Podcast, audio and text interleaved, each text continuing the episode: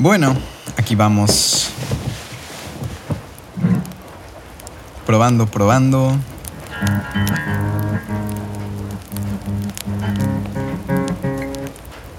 All right.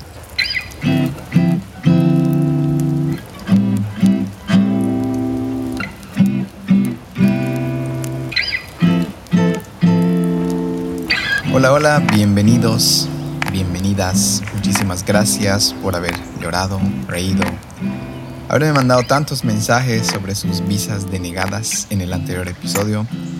De verdad que me ha sorprendido cuántas personas han sido denegadas y claro, pues por supuesto que nadie va a estar haciendo podcast de lo que le denegan la visa. Ah, incluso tal vez nadie va a estar contando, me han rechazado, ¿no? De hecho, creo sentirse así es algo que uno tapa, es algo que uno, qué sé yo, siente vergüenza, se siente incómodo. Pero bueno, por lo visto somos muchísimos, obviamente, ¿no? Parte de la estadística de la, em, de posibilidad de ser rechazado es totalmente real. Y entre todos nosotros que conocemos, obvio que solo en las redes sociales vemos cuando a alguien le sale algo. Nadie hace una publicación, bueno, no salió, o sea, muy pocos los que hacen y la mayoría de las personas creemos que a todos les sale menos a nosotros, pero no es así. Entonces quería comenzar agradeciendo a todas esas personas que han sido rechazados, me han contado, a los que no me han contado no pasa nada, pero si tú también estás ahí escuchando y has sido rechazado en algún nivel, pues no pasa nada, porque al final seguimos caminando. Antes de empezar con mi super historia de hoy, quería invitarlos al Cocha Hike de este fin de año. 4 de diciembre, todo el día. El evento se llama Tantrum, que significa berrinche. Tantrum avició en inglés berrinche. Hemos elegido esta palabra porque creemos, después de todo lo que hemos estado aprendiendo este año en especial, es que somos muy reprimidos, ¿no? Guardamos muchísimas cosas y al final, ¿qué pasa? Cuando algo nos rasga, algo nos pincha, allá afuera explotamos. Entonces la idea de Tantrum es que tenga una experiencia con un pico súper elevado para luego bajar y decir, ah, qué bien se sintió eso. No sé si les ha pasado alguna vez, pero después de llorar, una buena llorada, han descansado espectacularmente. Eh, no sé si alguna vez han sentido esa relajación, incluso después de una sensación muy, muy intensa. Em, qué sé yo, pasa algo en la casa, pasa algo con tu pareja, pasa algo con, bueno, con alguien que quieres generalmente.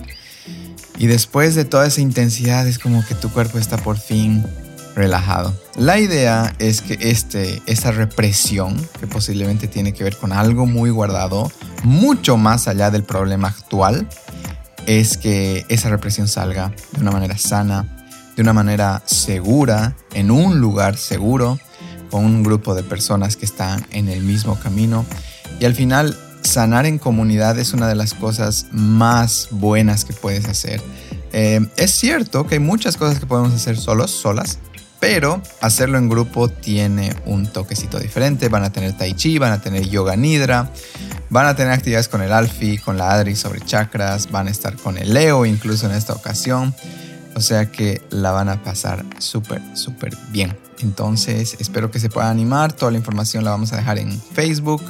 Váyanse a Tantrum Cocha Hike y ahí pues todavía, bueno, no sé si cuando salga esto va a haber cupos, pero espero que, espero que sí puedan conseguir uno. Ahorita ya, de hecho, sin haber lanzado el evento, tenemos eh, creo que 15 cupos disponibles de los 25.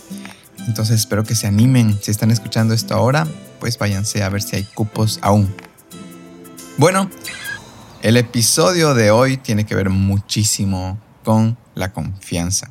Hoy voy a contarles sobre por qué, sí, por qué vine a Barcelona y terminé, terminamos en realidad con Andy viviendo un tiempo todo septiembre en Zaragoza. La historia comienza así. Si bien llego a Barcelona, claro, continuando, ¿no? Con visa denegada, llegué a Barcelona, logré hacer todo esto del recurso de reposición. Si no han escuchado ese episodio, váyanse a un episodio atrás. Si no, igual pueden escuchar este episodio. Pero llego a Barcelona, empezamos a tener estos lindísimos viajes, experiencias. Terminamos, bueno, por temas de COVID, terminamos en, en Tarrasa, que es una ciudad al norte de Barcelona. Después fuimos a Ibiza, estuvimos en Formentera, en Venecia, en Roma, en Berlín y bueno, algunos lugares locales. O sea, esto suena una fantasía total y así lo fue. Pero hoy les voy a contar lo que se siente tener que tomar decisiones para encontrar un lugar donde dormir. Lo que pasó y dónde comienza esta historia es más o menos unas dos semanas antes de que termine el alquiler donde vivíamos cuando llegué a Barcelona. Bueno, cuando llegué a Barcelona, el plan era vivir un tiempo con Andy y sus roommates, pero bueno, al final terminamos viviendo hasta, hasta el fin de los días, ¿no? Em, vivían ellas en Consell de Cent, que es una, una calle súper linda, súper tranquila, está súper cerca de, de, Glorias, está en una súper buena zona y demás. Entonces, como que pasa el tiempo, hacemos estos viajes, no pasa nada, porque el contrato era hasta final de agosto, ¿no? Hasta final de agosto. Em, yo llegué en junio, o en julio, perdón, julio, agosto, tranquilísimos, y más o menos dos semanas antes de que termine el alquiler, Punto número uno, error, buscar con muy poca antelación. Em, empezamos a buscar un espacio donde vivir cuando acabe el contrato. El tema está en que buscar un piso en Barcelona, una de las ciudades quizás más, em, más llenas, más diversas, más requeridas, más de muchas personas que es un sueño vivir acá porque es realmente hermosa Barcelona es que todo el mundo está buscando, todo el tiempo llegan estudiantes, todo el tiempo se van, entonces la oferta y demanda es, es explosiva. Entonces, bueno, dos semanas antes, para mí en su momento parecía justo, bueno, para Andy también supongo, y bueno, la estábamos pasando súper bien. Aquí hago una, un paréntesis para, para hablar un poquito de, de nuestras roomies, que, que fueron Majo y Gloria, dos chicas de Honduras espectaculares, súper divertidas, cada una con, con su toque, eh, con su esencia y, bueno, tengo que decirlo públicamente que agradezco que ellas me hayan recibido. Voy a decir como una más, porque al final yo creo que ni sentían mi presencia. Hemos logrado, eh, voy a decir, inundar energía. Voy, eh, voy, a decir que he sacado mi energía femenina para que no se sienta algo torpe y demás. Entonces, realmente ellas han sido como, como nuestras, casi nuestras hijas. Em, hacíamos muchas bromas sobre eso, cómo salían, a, qué hora estás llegando, estas no son horas de llegar, María José, y dónde está tu hermana Gloria, o sea, ha sido muy, muy lindo vivir con ellas y, y bueno, recalco que vivir con personas de otro país es una cosa que todos deberíamos experimentar. En este proceso, también más o menos dos semanas antes de que termine el alquiler, llegaron dos personas más de Honduras, que son Mafer y Saúl, que van a tener un protagonismo en esta historia igual. Y bueno, eh, cuando llegaron a, Barcelona, se alojaron, si no me equivoco, una noche o dos, ya habían llegado antes. Y bueno, fue muy lindo conocerlos, eh, fue como un clic instantáneo y listo, ¿no? Y listo. Eh, tocaba buscar, aquí, aquí les lanzo las, las páginas donde pareciera que todo está resuelto porque hay muchas, muchas ofertas. Sin embargo, hay muchas también condiciones. Está Idealista, está Booking, está Ya Encontré, Spot a Home Home Alike y hay muchísimas más. Estas serían, digamos que páginas o lugares donde buscar, aparte de que ahí también hay agencias donde te van a cobrar, obviamente, un fee por, por encontrar, eh, por encontrarte un piso y demás. Aquí no es como que el, el, vamos a decir, el que manda, el que está buscando. Aquí el que manda es la agencia, la que manda es la agencia. Que es muy diferente, ¿no? Porque uno dice, bueno, sí, les vamos a pagar, pero no, hay tanta demanda en Barcelona que aquí manda la agencia, por si acaso. ¿No? A tener en cuenta. Algo que también hice fue un peregrinaje por agencias inmobiliarias. Yo les digo, he recorrido una gran parte de, Barcelona entrando, ¿no? Físicamente, no solo llamando, entrando y, diciendo, bueno, tengo este presupuesto, queríamos buscar algo por esta zona y, y, bueno, lastimosamente me encontré con el yo te llamo, déjame tu número, muy, muy parecido al hasta qué hora abren, ¿no? Que viene desde la otra parte cuando no queremos eh, no sé si hacer sentir mal a la otra persona, decirle que no vamos a comprar, sino siempre usamos esta pregunta, ¿no? ¿Hasta qué hora abren? Y bueno, me encontré con un yo te llamo, eh, sabiendo que, que no me iban a llamar. De hecho, no me llamó ni una sola hasta que aparece Habitat Jejove. No sé si pronuncia bien, pero así está. Que fue una recomendación de una amiga de Andy que ya había tenido muy buena experiencia con ellos. Le habían atendido muy bien, había conseguido su cuarto y demás. Eh, en eso nos hicieron, bueno, nos agendaron eh, dos, tres visitas, de las cuales una resaltó. Era una chica argentina que vivía en Gran Vía de las Cortes Catalans y vamos a visitarla. La chica súper linda, era una chica argentina que, nos hace ver el piso. Eh, el lugar era muy bueno en cuanto a zona, tal vez el piso no era el mejor, el piso del departamento. Sin embargo, era como que, ok, ya, ya tenemos lugar. Les estoy hablando esto como cuatro días antes de que acabe agosto. O sea, cuatro días antes de que nos saquen del piso donde estábamos viviendo con todas nuestras cositas a la calle. Eh, llega el punto donde la agencia nos pregunta, ok, ¿van a quererlo? Nos empiezan a presionar un poco, claro, porque seguramente tienen más estudiantes que atender. Y el tema es que el día que, bueno, aceptamos, decimos, ok, no estábamos del todo convencidos en cuanto al lugar, eh, en especial Andy. Yo, yo, creo que yo soy alguien mucho más, eh, ya, me agarro de lo que sea con tal de sentirme más seguro. Y realmente ella busca algo de buena calidad, algo donde se sienta bien. Y aquí voy a hacer un punto igual importante, que es eh, no sé si importante del todo, pero sí ayuda muchísimo que tu pareja sea diferente a ti. Es como que van a ir, obviamente vas a chocar, pero a veces cuando alguien está defendiendo su punto, no lo está haciendo, no está haciendo por molestarte, lo está haciendo por algo más importante, por una calidad en este caso. Bueno, si bien no era la calidad que ella esperaba, sí era un lugar que estaba cerca de su universidad y demás. Vamos a Tocaba el día de ir a firmar, lastimosamente nos atrasamos. Bueno, por, por fortuna encontramos una de estas motos que acá en Barcelona es muy, muy, que están muy lindas que, que puedes alquilar con tu, con tu celular. Justo en la puerta, entonces era como que el destino, ya tenemos piso y una moto aparece en la puerta para ir a firmar, ah, qué alegría, es que el universo y Dios y no sé qué. Volamos al lugar donde teníamos que ir a firmar y nos encontramos con que Habitat ve no había hablado ni siquiera con la dueña, con la dueña de este piso. O sea, estábamos yendo a nada. Estábamos con el lapicero en la mano y nos dicen que no, eh, que la dueña no creo que quiera un, un alquiler de seis meses y que yo le llamo ahorita y obviamente la dueña que no sé si se ha inventado o qué, pero no, es que hay una persona y demás. Y al final, o sea, yo les digo esto, hemos ido a firmar un día antes de que nos saquen del piso. O sea, un día antes, después de tener todo, no teníamos nada. Y ahí es donde toca tomar decisiones, ¿no? Aquí es donde no es como que un amigo fácilmente te va a salvar, como estando en tu ciudad, que te va a decir, vente acá, tenemos un cuarto, o las casas son súper grandes allá en Bolivia, en la mayoría de los casos.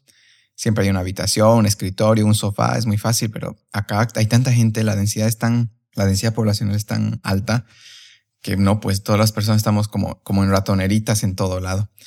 Entonces, em, tomaba, bueno, tomar decisiones, tomaba tomar decisiones, tocaba tomar decisiones fuertes, rápidas.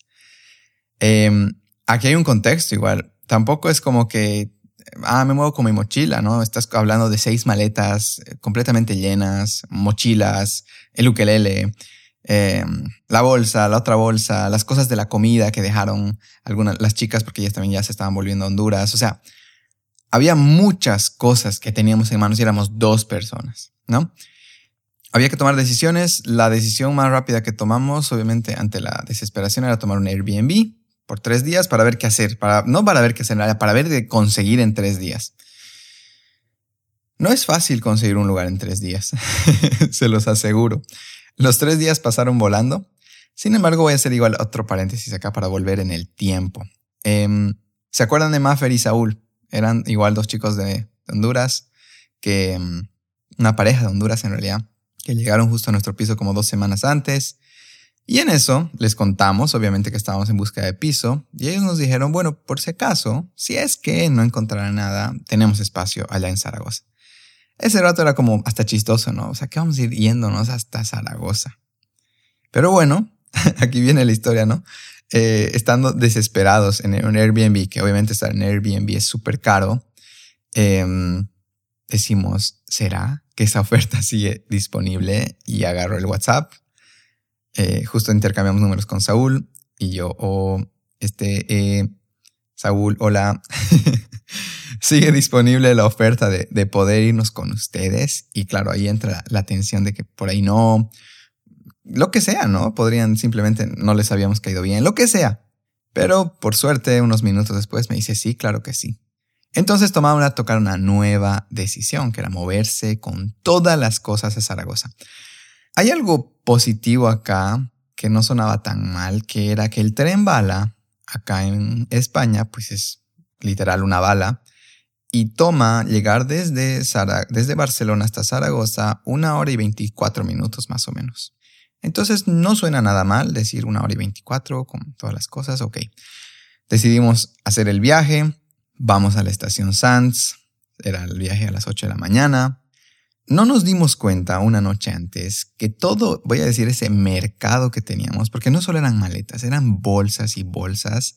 Éramos dos personas, eh, tuvimos la fortuna de ser ayudados por, por Juan, eh, el novio de, de, Gloria y Gloria, que bueno, ahí les debemos una disculpa pública, aquí una disculpa, por favor, una más de las miles que ya hicimos, que llegamos tarde.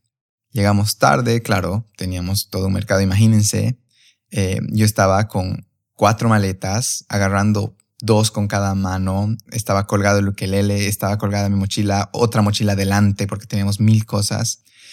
Y en eso, cuando llegamos a la, a la estación, era como arrastrar todo eso, mi corazón a mil, y ver así que faltaba cinco minutos y decir, no, llegamos. Y vemos, obviamente, ya estaba cerrada la, la entrada al tren y... Pero, ¿sabes? Todo, todo pasa por algo realmente. Tenía que ser así. Porque nosotros no hubiéramos podido pasar todos los controles con todo ese mercado que llevábamos encima. Perdemos el tren, gracias a la vida, gracias al universo, a Dios, el siguiente tren salía a las 2 de la tarde. O sea, teníamos de 8 o 9 de la mañana hasta las 2 de la tarde para acomodar toda esa ese mercado en maletas de una manera decente, ¿no? De una manera decente. Contexto, todas las personas acá en tren viajan máximo con una maleta grande, una maleta de mano y una mochilita. Y aquí estás hablando de dos personas con tres maletas grandes cada una, una maleta de mano cada una, y cada una con dos mochilas y un ukelele. ¿Ok? O sea, si te puedes imaginar es lo que llevarían unas cinco o seis personas y éramos dos.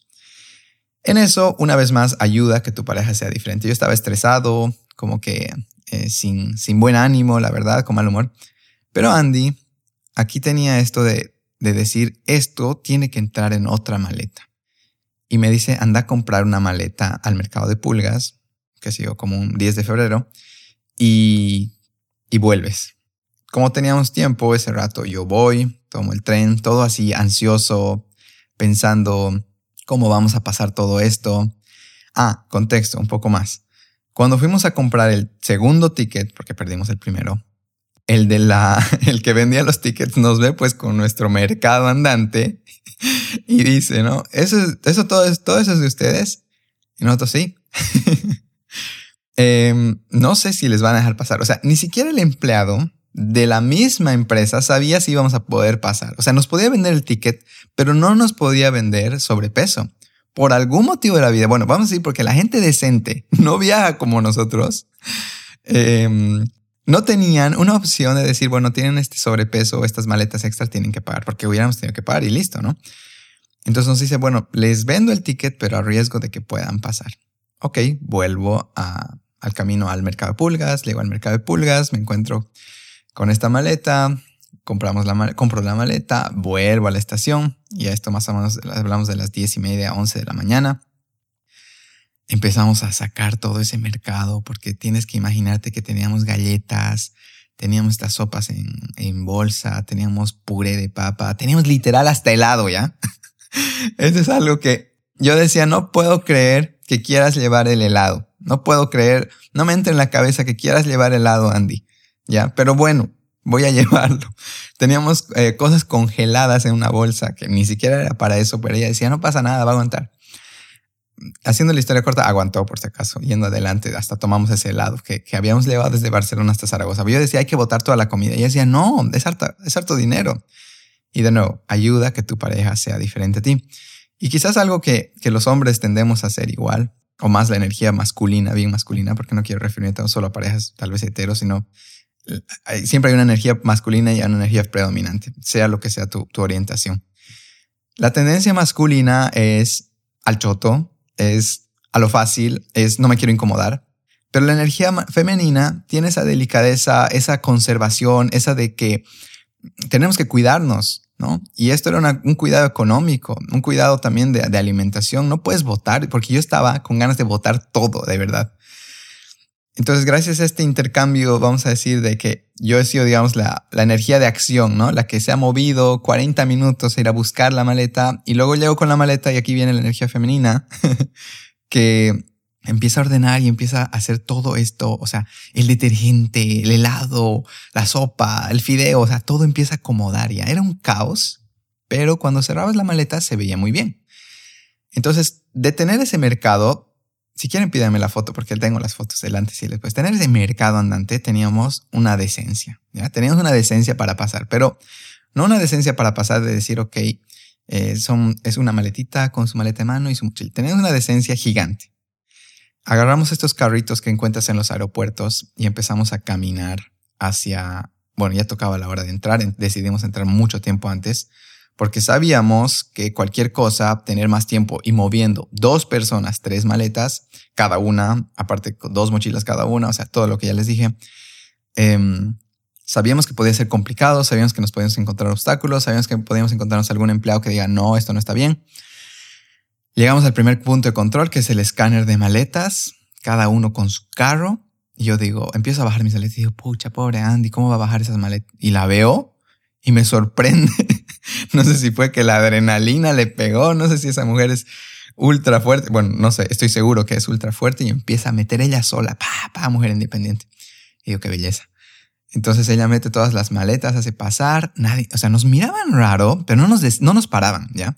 Era como que cuando uno mira recto y, y, no hace contacto visual para que, para que no pase nada, ¿no? Para no, no, no engage en esa energía de qué demonios les pasa porque están con tantas cosas.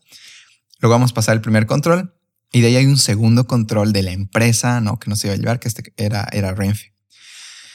Y claro, una vez más, ves la fila, dos filas de, gente decente, de gente decente, algunos con una mochila y su abrigo, otros con una maleta de mano, otros con una maleta, unos muy pocos con una maleta grande. Y aquí nosotros, cada uno, descompaginando total la fila, ¿no? Cada uno con un carro lleno de maletas. En eso Landy pues se pone ansiosa y me dice, o le decimos a alguien que tiene pocas cosas que, que diga que es de ellos y no sé qué. Yo le digo, no creo, porque sabes que por la seguridad no creo, pero si quieres, y ella intenta y le dicen no y vuelve. y yo le digo, ya yo voy a ir adelante. Cuando, o sea, los dos íbamos en la fila, yo adelante con un carro y ella con otro carro atrás. Y empieza a moverse la fila, empieza el control de los tickets y llegamos. Y me acuerdo algo que me dijo mi hermano, ¿ya?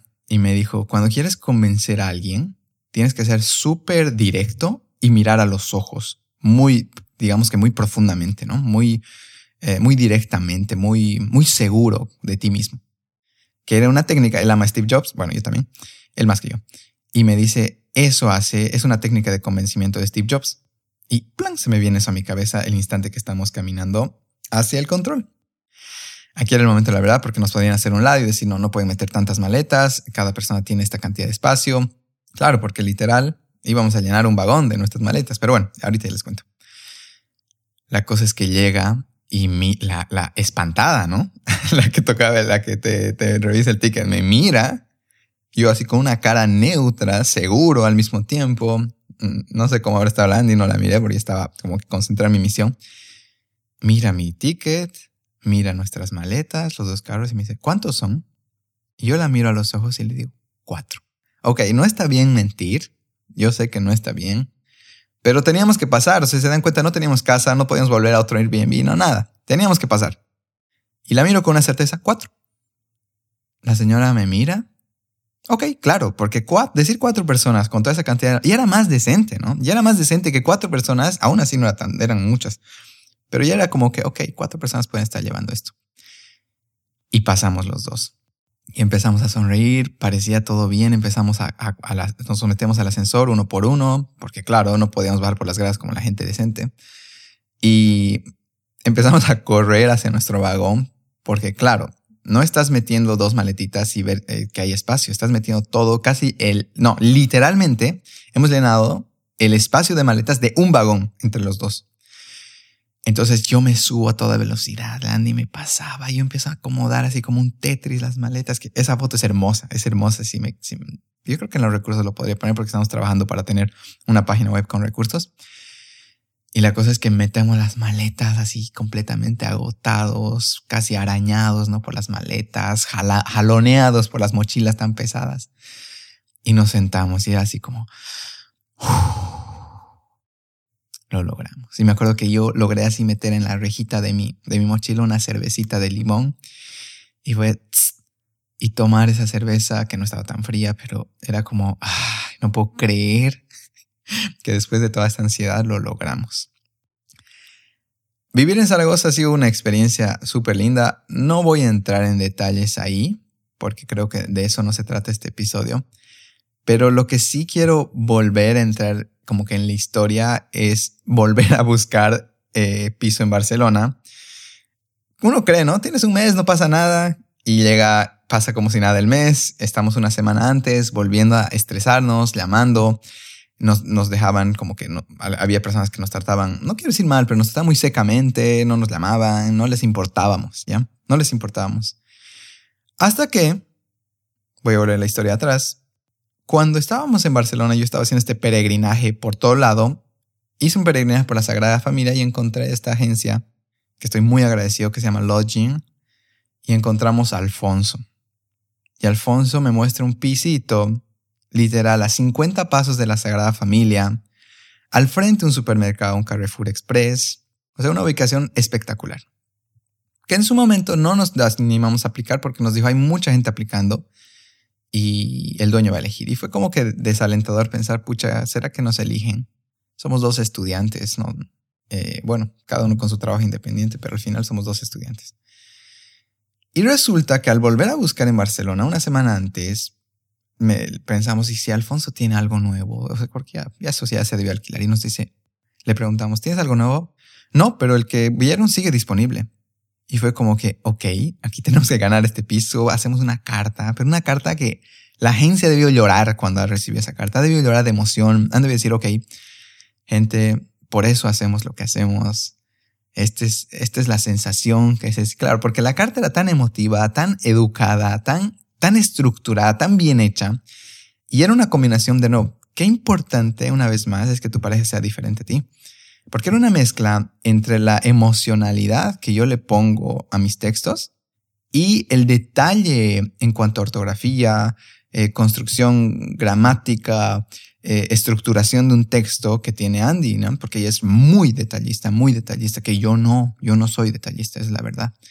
Entonces hemos combinado esas dos fuerzas y hemos hecho llorar seguramente a toda la agencia Lodging y han dicho, sí, estos chicos se tienen que quedar acá.